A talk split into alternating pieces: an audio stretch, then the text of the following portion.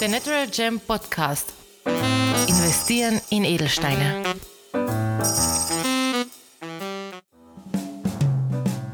Und willkommen zurück bei The Natural Gem Podcast, wo wir uns alle zwei Wochen auf die Spuren des Edelsteins begeben. Heute wieder mit meinen Kollegen Ferdinand Schwarzer. Hallo Emanuel, freut mich wieder dabei zu sein. Ja, freut mich auch sehr und heute sprechen wir über unsere Erfahrungen von der Hong Kong Gem and Jewelry World 2023. Wir waren ja jetzt, jetzt ist glaube ich schon fast ein Monat wieder her, wo wir dort waren. Äh, Patrick Herold Gregor war auch dabei, der heute tatsächlich auf der Gem Genève ist, deswegen jetzt im Podcast nicht dabei. Mit dem werden wir nächste Woche aber über die Gem Genève sprechen. Ähm, ja, Ferdinand, jetzt möchte ich dich am, am Anfang jetzt einfach mal fragen, Hongkong generell ist es die wichtigste Edelsteinmesse? Was kann man sich da erwarten? Wie groß ist diese Messe auch vor allem? Wie viele Aussteller, wie viele Besucher? Hast du da die Zahlen, Daten, Fakten einmal für uns? Ja, ganz genau. Also ich habe mir ein bisschen was rausgeschrieben. Grundsätzlich hast du eben recht. Also wir waren im September in Hongkong auf der Messe, auf der Hongkong Gem and Jewelry World. Und das war sehr spannend, weil die Messe in Hongkong ist eine der größten Edelsteinmessen der Welt. Und vor allem für den asiatischen Raum ist es sicherlich die wichtigste Messe und die dominiert dort den gesamten Markt. Insgesamt war es so, dass es dort, ich habe mir das rausgeschrieben, 3000 äh, Aussteller, also mehr als 3000 Aussteller haben dort über den Zeitraum von einer Woche ihre Waren hergezeigt.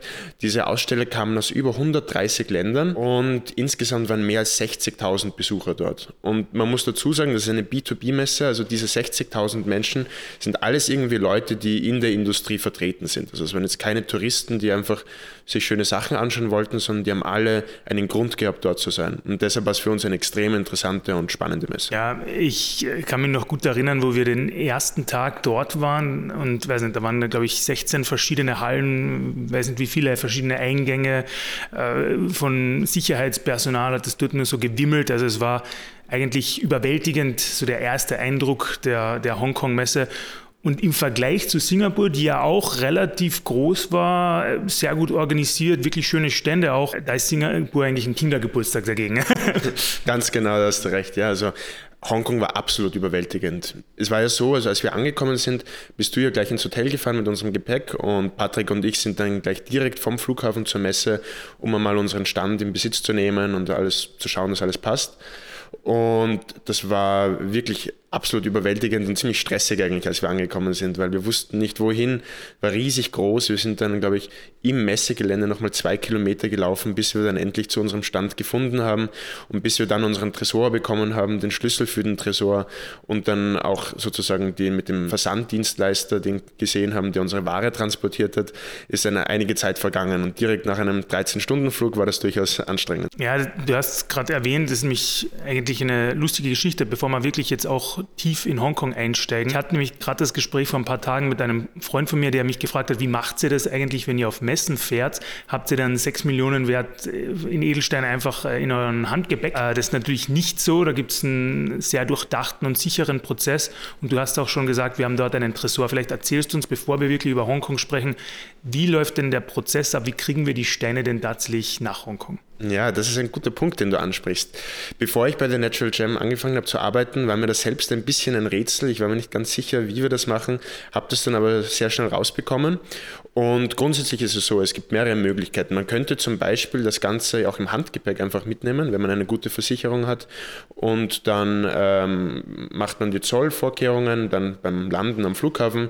Grundsätzlich ist es so, dass man ja bei Hongkong zum Beispiel keinen Einfuhrzoll zahlen muss, sondern man muss nur einfach die Ware anmelden, aber kann sozusagen ein- und ausführen, was man möchte. Bei uns ist es jetzt aber so, dass wir halt so wertvolle Steine mit haben und so viele Steine mitgenommen haben, dass selbst wenn es sich versicherungstechnisch ausgegangen wäre, uns das viel zu riskant war, das alles im Handgepäck mitzunehmen. Vor allem, wenn man da irgendwie einen Koffer stehen lässt oder im, im Flugzeug vergisst, hat man ein sehr großes Problem.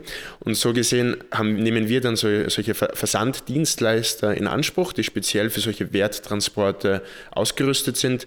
Da gibt es einige internationale Marktführer, ähm, bekannt ist zum Beispiel Ferrara, Malka Amit oder was wir eben nutzen, Brinks. Und da ist es so, dass wir eben ganz genau sagen, welche Steine wir mitnehmen wollen. Wir müssen eine genaue Proforma-Rechnung erstellen Und ja, dann wird das alles ganz gut verpackt von uns in Kassetten und dann diese Kassetten kommt nochmal in einen Koffer.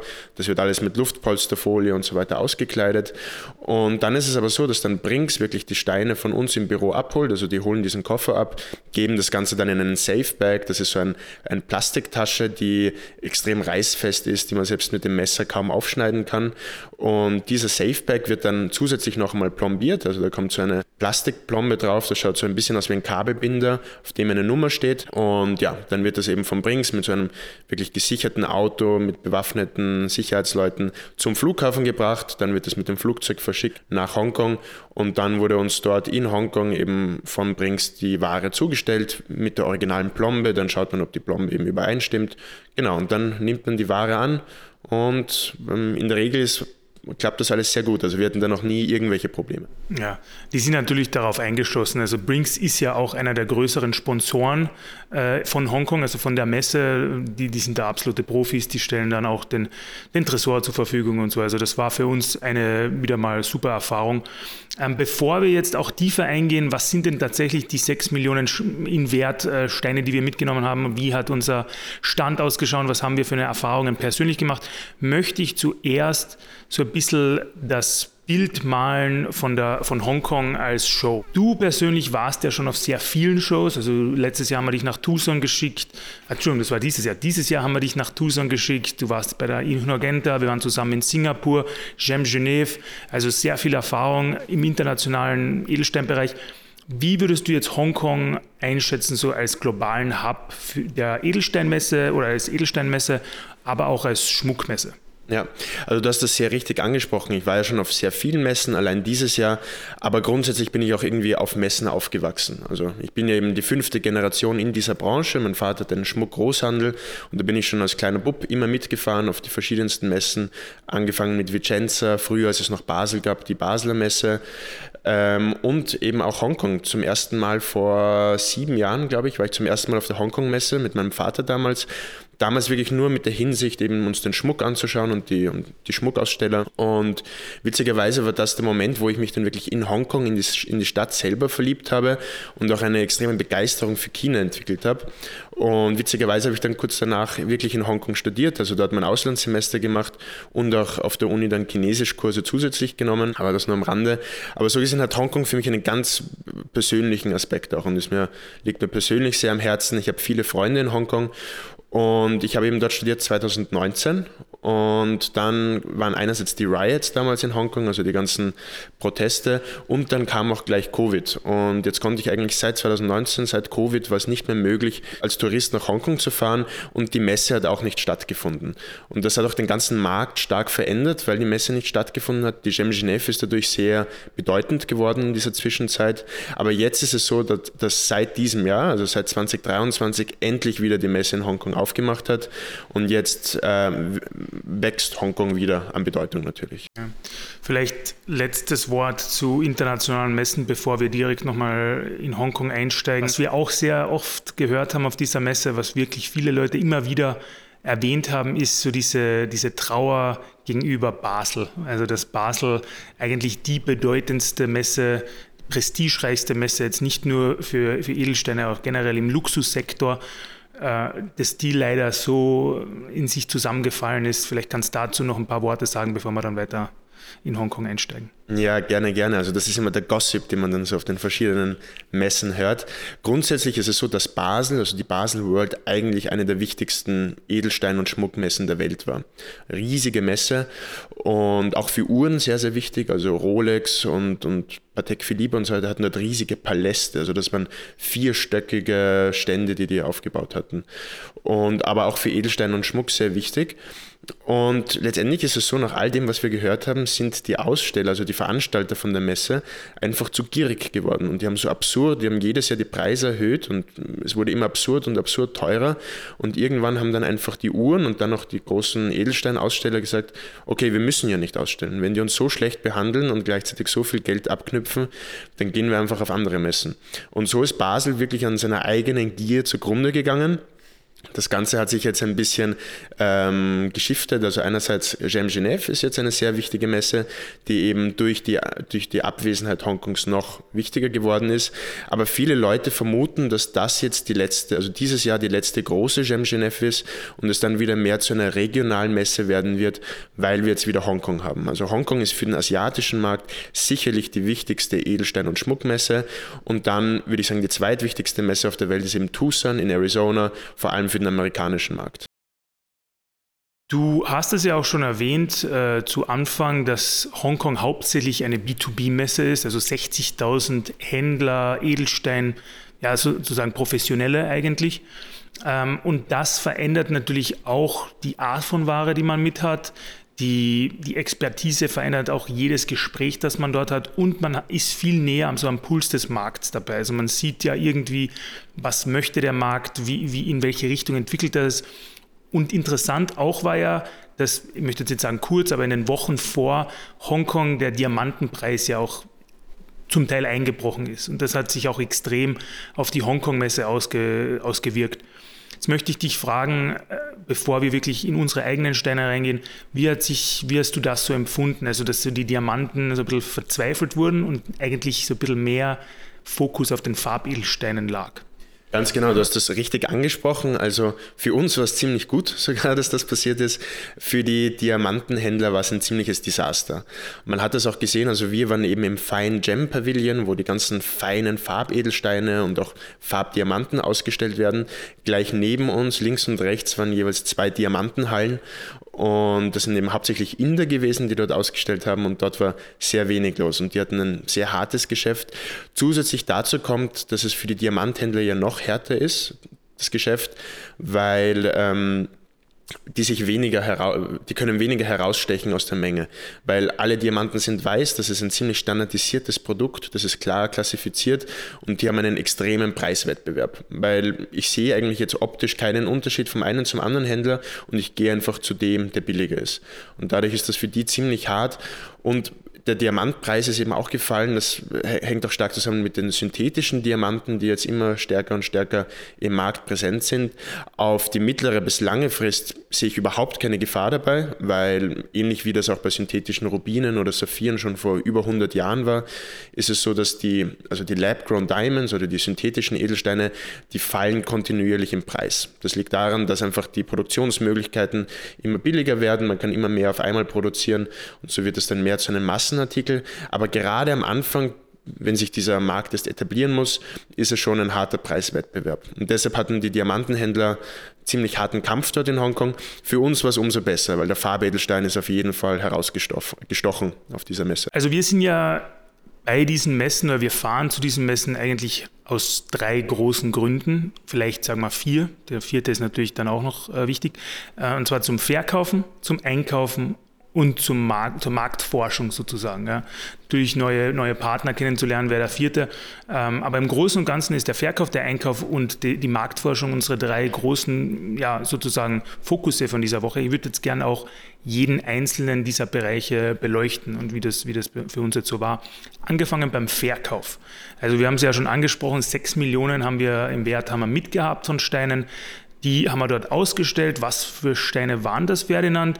Und auch, vielleicht kannst du uns ein bisschen in die Philosophie einführen, warum haben wir genau diese Steine ausgesucht und warum haben wir Steine, die wir in Singapur mit hatten, zum Teil nicht mitgehabt? Ja, ein guter Punkt.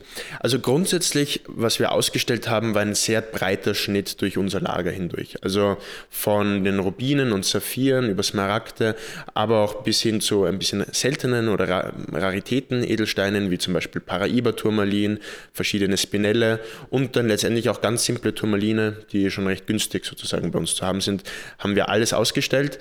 Ich würde sagen, der große Fokus ist sicherlich gelegen auf unseren Saphiren und Rubinen. Da haben wir uns vor allem versucht, sehr, sehr hochwertige Steine auszustellen.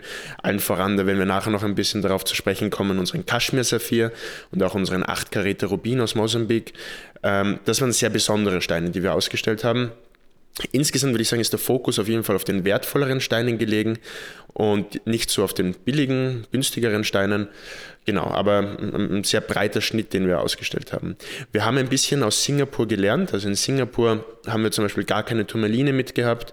Äh, da haben wir uns nur auf Rubin und Saphir fokussiert. Und diesmal haben wir gedacht, dass wir uns ein bisschen breiter aufstellen sollten, um sozusagen unseren Kunden die größtmögliche Auswahl zu bieten.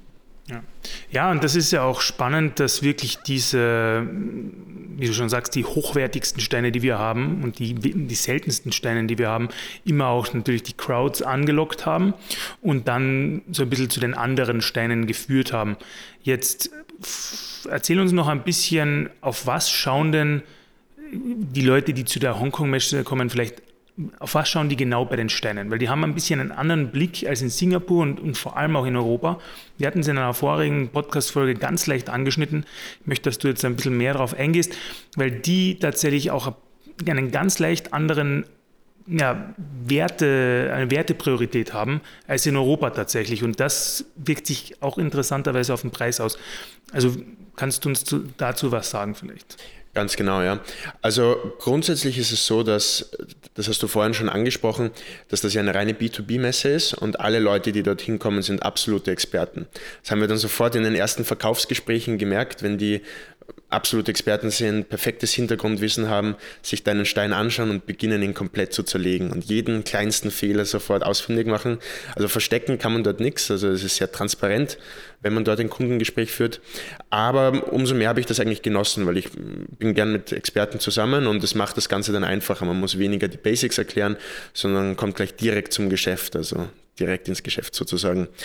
Und was, was du gemeint hast mit anderen Prioritäten, ist mir stark aufgefallen, dass das vor allem bei Farbe und Reinheit der Fall war. Also in Europa sagen wir normalerweise, dass die Farbe beim Farbedelstein ein bisschen wichtiger ist als die Reinheit. Natürlich sollte das jetzt nicht ein, ein total includeder Stein sein, also natürlich soll, soll eine schöne Transparenz haben, schön lichtdurchlässig sein und nicht viele Einschlüsse haben. Aber grundsätzlich sagen wir in Europa, dass eine schöne, leuchtende, intensive, satte Farbe wichtiger ist, als ob der jetzt einen kleinen Einschluss mehr oder weniger drinnen hat. Das ist in Europa normalerweise nicht so wichtig. Und dort war es aber wirklich so, dass sie absolute Perfektion wollten. Auf der einen Seite wollten sie natürlich eine sehr, sehr schöne Farbe haben, das war klar, das haben wir auch erwartet, aber dann wollten sie auch absolute Reinheit haben, also lupenrein. Nicht einmal Augenrein hat meistens genügt, sondern es sollte lupenrein sein, dass selbst mit der Lupe man keinen Fehler, keinen Einschluss im Stein findet. Und dafür sind sie dann auch bereit, unglaublich viel Geld zu, zu zahlen. Nur muss man dazu sagen, diese Steine, die perfekte Farbe haben, perfekte Reinheit haben, sind so selten, dass man das auf der ganzen Messe an einer Hand abzählen kann, die Steine, die davon vertreten sind. Ja, und ich, ich fand auch, auch spannend, äh, welche Sprünge man dann hat. Ja, also äh, die kleinste Inklusion, wie du sagst, die sieht man maximal mit der Lupe, mit dem freien Auge nicht mal zu sehen, wäre die Inklusion nicht da, weil der Preis gleich mal 10, 15 Mal so hoch, wie er tatsächlich dann angeschrieben war.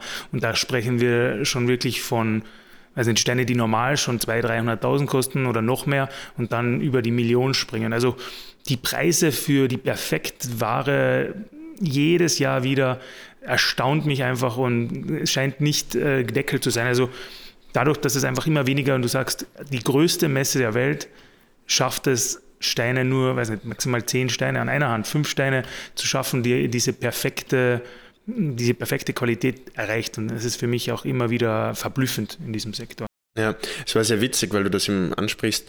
Wir haben eben einen 7 Karäter Rubin, wunderschöner Stein, tolle Farbe, hat so einen Special Appendix von GRS, alle Schweizer Zertifikate.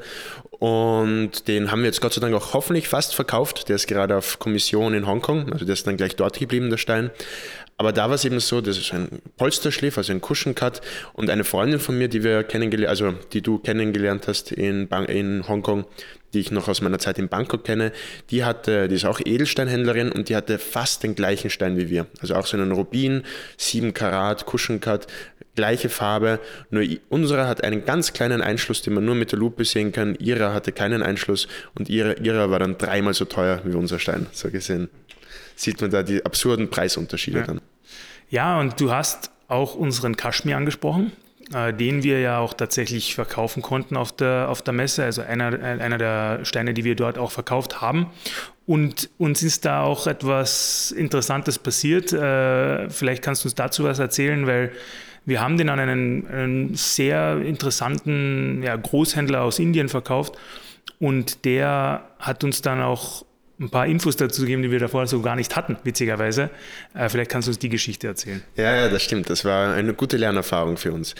Grundsätzlich nur mal allgemein für die Zuhörer, also ein Kaschmir-Saphir ist einer der seltensten Edelsteine der Welt unglaublich selten. Die Mine wurde eben im 19. Jahrhundert, Ende des 19. Jahrhunderts entdeckt und war nur für sieben Jahre lang konnte man dort Steine abbauen. Seitdem, also danach war die Mine leer und es ist, kommt nichts mehr raus. Bedeutet, dass alle Kaschmir-Saphire, die heute noch am Markt sind, eben aus dieser Zeit stammen und einfach über Generation zu Generation seit über 100 Jahren einfach den Besitzer wechseln. Und das ist ein wunderschöner Stein, unser Kaschmir Saphir, also der hat 7,5 Karat, äh, schöne Farbe, schöne Reinheit. Äh, ich würde sagen, es ist nicht unser schönster Saphir, aber weil er eben die Provenienz Kaschmir hat, ist es der allerwertvollste Stein, den wir bei uns im Tresor hatten. Und wenn man eben sagt, ähm, weil eben der Name so viel ausmacht bei einem Kaschmir Saphir, beim Preis, muss er auch komplett zertifiziert sein. Also der hat eben drei Zertifikate von SSCF, Gübelin und GRS, sind die besten Labore der Welt für Farbedelsteine.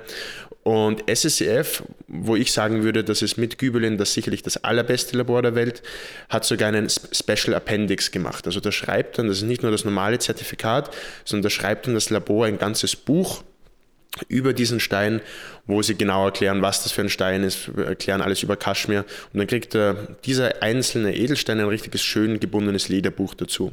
Und das hatten wir auch bei uns in der Auslage und das war ein absoluter Eye-Catcher. Ich glaube, die meisten unserer Kunden sind nur deshalb zu uns in, in, in den Shop gekommen und eben auch dieser besagte Großhändler, den du gemeint hast.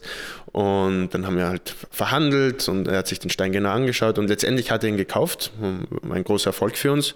Und der hat uns dann aber mit, äh, mitgeteilt, was wir eben überhaupt nicht wussten, dass wenn SSCF so einen speziellen äh, Appendix macht, kann man den Stein auch benennen lassen. Und ja, das wussten wir nicht. Ähm, er hat dann selber den Namen ausgesucht, weil wir hatten ihn noch nicht benannt. Und jetzt heißt es, wenn ich mich recht erinnere, The Jewel of Kashmir. Also ein schöner Name und das macht es wirklich komplett einzigartig. Also ein, ein einziger, einzigartiger Stein, der jetzt auch sozusagen in der Literatur belegt ist. Ja. Und dazu haben wir uns tatsächlich auch noch was gedacht. Also wir haben ja noch einen Stein, der so einen SSRF-Appendix bekommen hat. Das ist unser 8-Karäter Rubin aus Mosambik, äh, den wir natürlich in den Shownotes verlinken werden, den wir auf Social Media eh schon des Öfteren angepriesen haben, aber der eigentlich jetzt nach dem Kaschmir unser wichtigster Stein geworden ist. Und uns würde auch interessieren, dadurch, dass er das SSRF-Appendix hat, den zu benennen, Ferdinand. Und was haben wir uns dabei überlegt? Ja, also eben der ist noch nicht benannt und wir können den jetzt aber benennen. Wir wissen jetzt, dass das geht. Und nur so als Info, man kann ihn auch auf der Website anschauen. Grundsätzlich ist es ein 8 Karäter, ein 8 Karat Rubin aus Mosambik. Wunderschöne Qualität, also im Ovalschliff geschliffen. Wir werden dann eben das verlinken und man kann sich es auf der Website anschauen. Und ja, jetzt ist die Frage, wie wir den benennen wollen. Ich denke, so ein Stein ist auf jeden Fall leichter zu verkaufen, wenn er benannt ist. Und wir würden da gerne auch ein bisschen den Input von unseren Zuhörern haben. Ähm, ich habe schon ein bisschen rumgedacht, ich hätte mir vorgestellt, The Flame of Mozambique, irgend sowas. Hast du eine Idee, Manuel, wie du benennen könntest? Ja, also ich, ich habe ich hab mir auch schon was gedacht. Ich hätte mir sowas gedacht, wie, weil er ist doch eher ein bisschen tiefer und hat so ein bisschen was, was, was, was Kantiges, ja. Und ich hätte gern äh, the, the, the, the Sword of Flame, hätte ich mir gedacht. Also das Flammenschwert, ja. Ich hätte, ich hätte mich die, ich finde die Herkunft ist interessant, aber ich hätte gern ein bisschen dieses Feuer und diesen ja, diesen, diese Spitze rausgehoben. Aber ich denke, dass da unsere Zuhörer wahrscheinlich noch kreativer sind als, als wir. Und deswegen haben wir uns gedacht, sendet uns alle unsere oder eure Ideen, podcast at uh, thenaturalgem.com, gerne auf, auf Social Media, kommentiert das. Und der, der die beste Idee hat, der gewinnt dann 50 Gem-Token inklusive unserer Gem-Wallet, also die auch nochmal 40 Euro wert ist. Also insgesamt einen Preis im Wert von 90 Euro. Und darf dann auch sagen, einer der, der Natural Gem Steine ist nach der Idee benannt. Genau. Das finde ich extrem spannend. Also ich bin sehr gespannt auf die, auf die Ideen unserer Zuhörer und die Kreativität. Ich wette, die werden bessere Namen noch haben, als wir jetzt da spontan gesagt haben. Und ja, ich freue mich sehr über jede Zusendung und so habt ihr jetzt die Möglichkeit, nicht nur 90 Euro zu gewinnen, sondern auch einen Stein von uns selbst benennen zu können. Ja, und wir haben es ja schon erwähnt, also die drei großen Felder, warum wir zu diesen Messen fahren, kaufen, verkaufen und äh, Marktforschung. Der nächste Schritt wäre tatsächlich das Einkaufen. Und ich finde das immer so lustig, weil man kann sich das so vorstellen, man ist dort sieben Tage, ja, man wird fünf, sechs Tage lang dauernd, äh, ja, kriegt man mit, wie, wie Leute versuchen, die Ware zu zerlegen, wie sie die kleinsten Fehler finden. Und dann, wenn man tatsächlich am letzten Tag einkaufen geht, ist man endlich auf der anderen Seite. Ja? Und das ist dann das Schöne, wenn man die Ware tatsächlich von anderen zerlegen kann und so auch äh, im Einkauf interessante ja, Gespräche führt. Ganz genau, ja. Also wenn man sich sechs Tage lang dauernd anhören muss, wie schlecht seine eigene Ware ist und dauernd die Leute versuchen, dich runterzuhandeln beim Preis, dann wird man, glaube ich, zum Experten und zum Profi, wenn es darum geht, selber einzukaufen. Man bekommt dann Nerven aus Stahl sozusagen und vor allem man weiß eben, wie sich der andere fühlt, wenn man das jetzt sechs Jahre, sechs Tage lang miterlebt hat. Und wir sind dann eben am letzten Tag auch ein bisschen einkaufen gegangen, haben einen Rubin gekauft und einen Saphir gekauft waren nur Testkäufe, wir wollten mal neue Lieferanten ausprobieren. Und das war sehr witzig eben, weil es ist, ich glaube, es spielt dann viel eine Rolle, einfach der psychologische Faktor.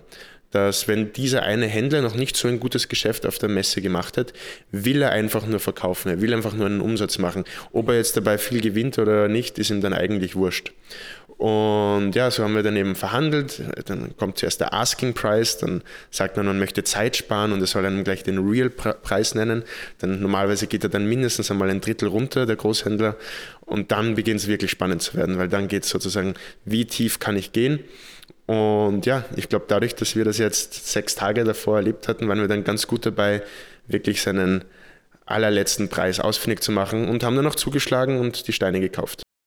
Ja, das ist ja das, äh, was den, den Großhandel so interessant macht. Da gibt es leider keine gerichtlich beeideten Sachverständiger, die einem direkt den Preis sagen können. Da muss man selbst die Expertise aufbringen und wissen, was ein Stein circa wert ist und so auch natürlich die, das Risiko komplett übernehmen. Ja. Das ist ganz das, ziemlich risikoreich eigentlich. Ja. Also wir haben auch schon mal einen Griff ins Klo gemacht. So gesehen muss man bei sowas immer aufpassen. Ja, ja und ich sage auch immer, wenn mich, mich Leute fragen, was ist denn eigentlich wirklich das USP von The Natural Gem? Was macht euch so einzigartig, dass wir wirklich von Anfang bis Ende das komplette Risiko des Kunden übernehmen? Deswegen lassen wir zertifizieren, deswegen machen wir den Einkauf vor Ort oder bei der Mine ähm, und deswegen machen wir auch das versicherte Versenden. Ja oder auch das Lagern. Also das ist eben das, was uns ausmacht, ist, wir übernehmen das Risiko des Kunden komplett. Ferdinand, zum Einkauf haben wir jetzt, glaube ich, nicht mehr so viele Geschichten. Jetzt würde ich ganz gerne, und das ist eigentlich mein Lieblingsthema, so ein bisschen über die Marktforschung reden. Äh, du hast auch angesprochen, wie es mit synthetischen Steinen aussieht. Ähm, du hast auch schon ein bisschen was über die Diamanten erzählt. Wie sieht es denn jetzt direkt bei den Farbedelsteinen aus? Also in, in, Singapur ist uns da schon aufgefallen, dass Paraibas immer mehr kommen. Ich glaube, jetzt ist das noch mehr der Fall gewesen. Damals in Tucson hast du den Smaragd groß rausgehoben. Wie war es jetzt in, in Hongkong? Was ist dir aufgefallen? Ja, also Natürlich gibt es die klassischen Edelsteine Rubin, Saphir, Smaragd, überall vertreten. Was in Hongkong interessant war, dass man viele äh, Smaragde auch aus Afghanistan gesehen hat und aus Pakistan, aus dem Swat-Tal und aus Panjir und so weiter. Das, ich, ich glaube, das ist daher zu erklären, dass es eben diese Nähe zu Asien ist und die, also Hongkong, die Nähe zu Afghanistan auch und dass man da ein bisschen andere Steine sieht von anderen Herkünften, die speziell gerade in den USA vielleicht jetzt nicht so beliebt sind. Ich glaube, der afghanische Smaragd hat eine schwere Zeit in den USA. Aber insgesamt haben wir eben also sehr spannende Steine gesehen. Und ich würde sagen, wenn wir so die Trends versuchen ausfindig zu machen, gibt es drei Steine, die äh, wirklich her hervorgestochen sind. Das erste, wie du schon angesprochen hast, ist der Paraiba-Turmalin. Also der Paraiba-Turmalin ist, glaube ich, jetzt wirklich der beliebteste, der trendigste Stein am Edelsteinmarkt auf der Welt im Moment. Also wie hast du das gesehen, Emanuel? Ja, also auf jeden Fall. Das Interessante ist halt, in, in Singapur waren wir fast die einzigen mit Paraiba-Turmalin, da ist jeder zu uns gekommen. Hier gab es dann natürlich schon wesentlich mehr äh, auch spezialisierte äh, Händler, die wirklich sehr viel Paraiba hatten. Trotz allem, also den Paraiba, also die wir mit hatten, wir hatten glaube ich eben nur vier Paraiba mit, die hatten auch eine sehr, sehr hohe Nachfrage und das ging auch gut. Also muss sagen, Paraiba ist here to stay, würde ich sagen. Auf jeden Fall. Und ich glaube, es wird nur größer werden. Also ähm, wir, wir, sehen das eben, dass die brasilianischen Paribas sind mittlerweile absolut unbezahlbar geworden. Die haben die Preise wie ein Kaschmir-Saphir. Da sprechen wir von, im Großhandel von über 100.000 Dollar das Karat, also komplett unbezahlbar. Und selbst die Paraibas aus Afrika, also aus Nigeria und Mosambik, sind auch massiv im Preis gestiegen. Und ich erwarte nur, dass das weiter steigen wird, weil wie immer beim Edelstein ist es so, dass wir haben eine hohe Nachfrage, die steigt und ein Angebot, das immer kleiner wird, weil die Mine ja immer leerer wird. Und ja, also Pariba ein riesiger Punkt und ich glaube, da kann man jetzt noch einsteigen in den Paraiba-Turmalin und das wird auf lange Zeit, glaube ich, einer der beliebtesten und wertvollsten Edelsteine der Welt bleiben. Was sind denn so die anderen Steine, die du gesehen hast? Also ich kann es mir, glaube ich, schon denken. Du redest immer über ein paar Steine, die, von denen du mir immer gerne erzählst, die auch ich so ein bisschen jetzt äh, die, wie soll man sagen, die Wertschätzung dafür gefunden habe. Aber für die Zuhörerinnen und Zuhörer, die dich noch nicht so gut kennen, welche anderen Steine hast denn du dort gesehen? Ja, also der, der zweite Stein ist sogar eine ziemliche Überraschung für mich, obwohl ich ihn immer schon schätze und wir haben schon mal ein bisschen darüber gesprochen. Aber genau, der zweite Stein war der Mandaringranat, ein wunderschöner Stein, der extrem beliebt war. Man hat ihn sehr viel gesehen in den Auslagen. Viele Leute haben direkt darauf hingewiesen, auch in ihren Interviews und so weiter, haben sie direkt ihre Mandaringranate angepriesen. Also ein Stein, der im letzten Jahr erst sehr, sehr beliebt geworden ist, stark im Preis gestiegen ist und ich meine, ich kann es verstehen, weil es ist ein wunderschöner Stein, also der leuchtet orange. Selbst jeder Laie, der nichts über Edelsteine versteht, findet den automatisch ansprechend, weil es so ein schöner Stein ist. Aber es ist eben überraschend, weil letztendlich ist es ein Granat. Granat ist jetzt nicht dafür bekannt, dass das so hoch in der Wertsteigerung ist, aber hier ein absoluter Geheimtipp, wenn man jetzt beginnt, in Mandaringranate zu investieren, wird man da, glaube ich, ganz gut aussteigen in, in den kommenden Jahren. Weil, ja, also ich glaube, das ist ein Trend, der jetzt erst begonnen hat und noch länger gehen wird. Also sehr spannend. Wie haben dir die Mandarinkranate gefallen auf der Messe? Ich bin sowieso immer ein, ein, Fan von diesen, ja, diesen Granaten, weil die einfach, die haben meistens eine sehr, sehr starke leuchtende Farbe, wenige Einschlüsse bis gar keine und der Preis ist, ist so gut, dass man daraus also ohne Probleme auch Schmuck oder dergleichen machen kann, weil man nicht Angst haben muss, dass da jetzt was passiert. Also auch Zavoriten, Zavoliten, die sind äh, für mich, also persönlich habe ich sie fast lieber als den Smaragd, ja, äh, weil sie einfach alles erfüllen, ohne dass man jetzt über Ölung groß nachdenken muss und so. Also es ist, sind spannende Steine auf jeden Fall. Ja. Ja, auf jeden Fall. Und gerade, du hast gesagt, Savorit, ich meine, der ist jetzt schon relativ wertvoll geworden und relativ teuer, aber gerade beim Mandaringranat kann man jetzt für 800.000 Euro, 800 oder 1000 Euro. äh, das ist ein Unterschied. das ist ein wichtiger Unterschied. Nein, aber für unter 1000 Euro kann man einen wirklich schönen Stein kaufen von 2, 3, 4 Karat macht ein wunderschönes Schmuckstück und ja, ein großer Geheimtipp von mir. Und dann der dritte Stein, der mir sehr aufgefallen ist, das war aber zu erwarten, ist das Spinell. Also wir haben mittlerweile eigene Stände gehabt, eigene Aussteller, die nur auf Spinell spezialisiert sind. Und ich habe einige Händler gesehen, die hatten, ich meine, die hatten absolute Top-Spinelle, also rote Jedi-Spinelle, wie wir, wie wir sie nennen, wie wir auch schon damals in unserer Singapur-Folge und in unserer Spinell-Folge darüber gesprochen haben. Ähm, die sind mittlerweile fast so teuer wie Rubine. Also gerade wenn sie in, in, in kleineren Größen gleicht sich das jetzt wirklich schon preislich an. Und ja, das ist eigentlich also ein Tipp von mir, aber kein Geheimtipp mehr, weil das ist jetzt schon ziemlich angekommen im Markt, das Verständnis, dass das Spinell immer wichtiger wird, weil es einfach die perfekte Alternative zum Rubin ist. Es schaut genauso schön aus, ist aber trotzdem günstiger, obwohl sich das jetzt schon stark angleicht. Und es hat eine unglaublich starke Brillanz, es hat ein sehr, sehr schönes Feuer und ich würde sagen, wenn ich einen Spinell in Top-Qualität habe und einen Rubin in mittlerer Qualität, würde ich mich sofort für den Spinell entscheiden. Ja, es scheint so, als hätten viele Marktteilnehmer tatsächlich damals deine Folge zum Spinell gehört und haben sich den Geheimtipp äh, zu Herzen genommen. Und äh, natürlich ist der Spinell jetzt so mehr in, ins Licht gerückt. Ja. Also, und wie wir auch viele der Zuhörerinnen und Zuhörer schon wissen, ja, Spinelle findet man auch in vielen der Herrscherkronen, also auch für die Adelshäuser war das ein gutes Investment. Ähm, ja, also Ferdinand, ich habe eigentlich noch einen ganzen zweiten Teil geplant, zur, weil wir haben bisher nur über die Gem Show gesprochen und noch nicht über die Jewelry Show.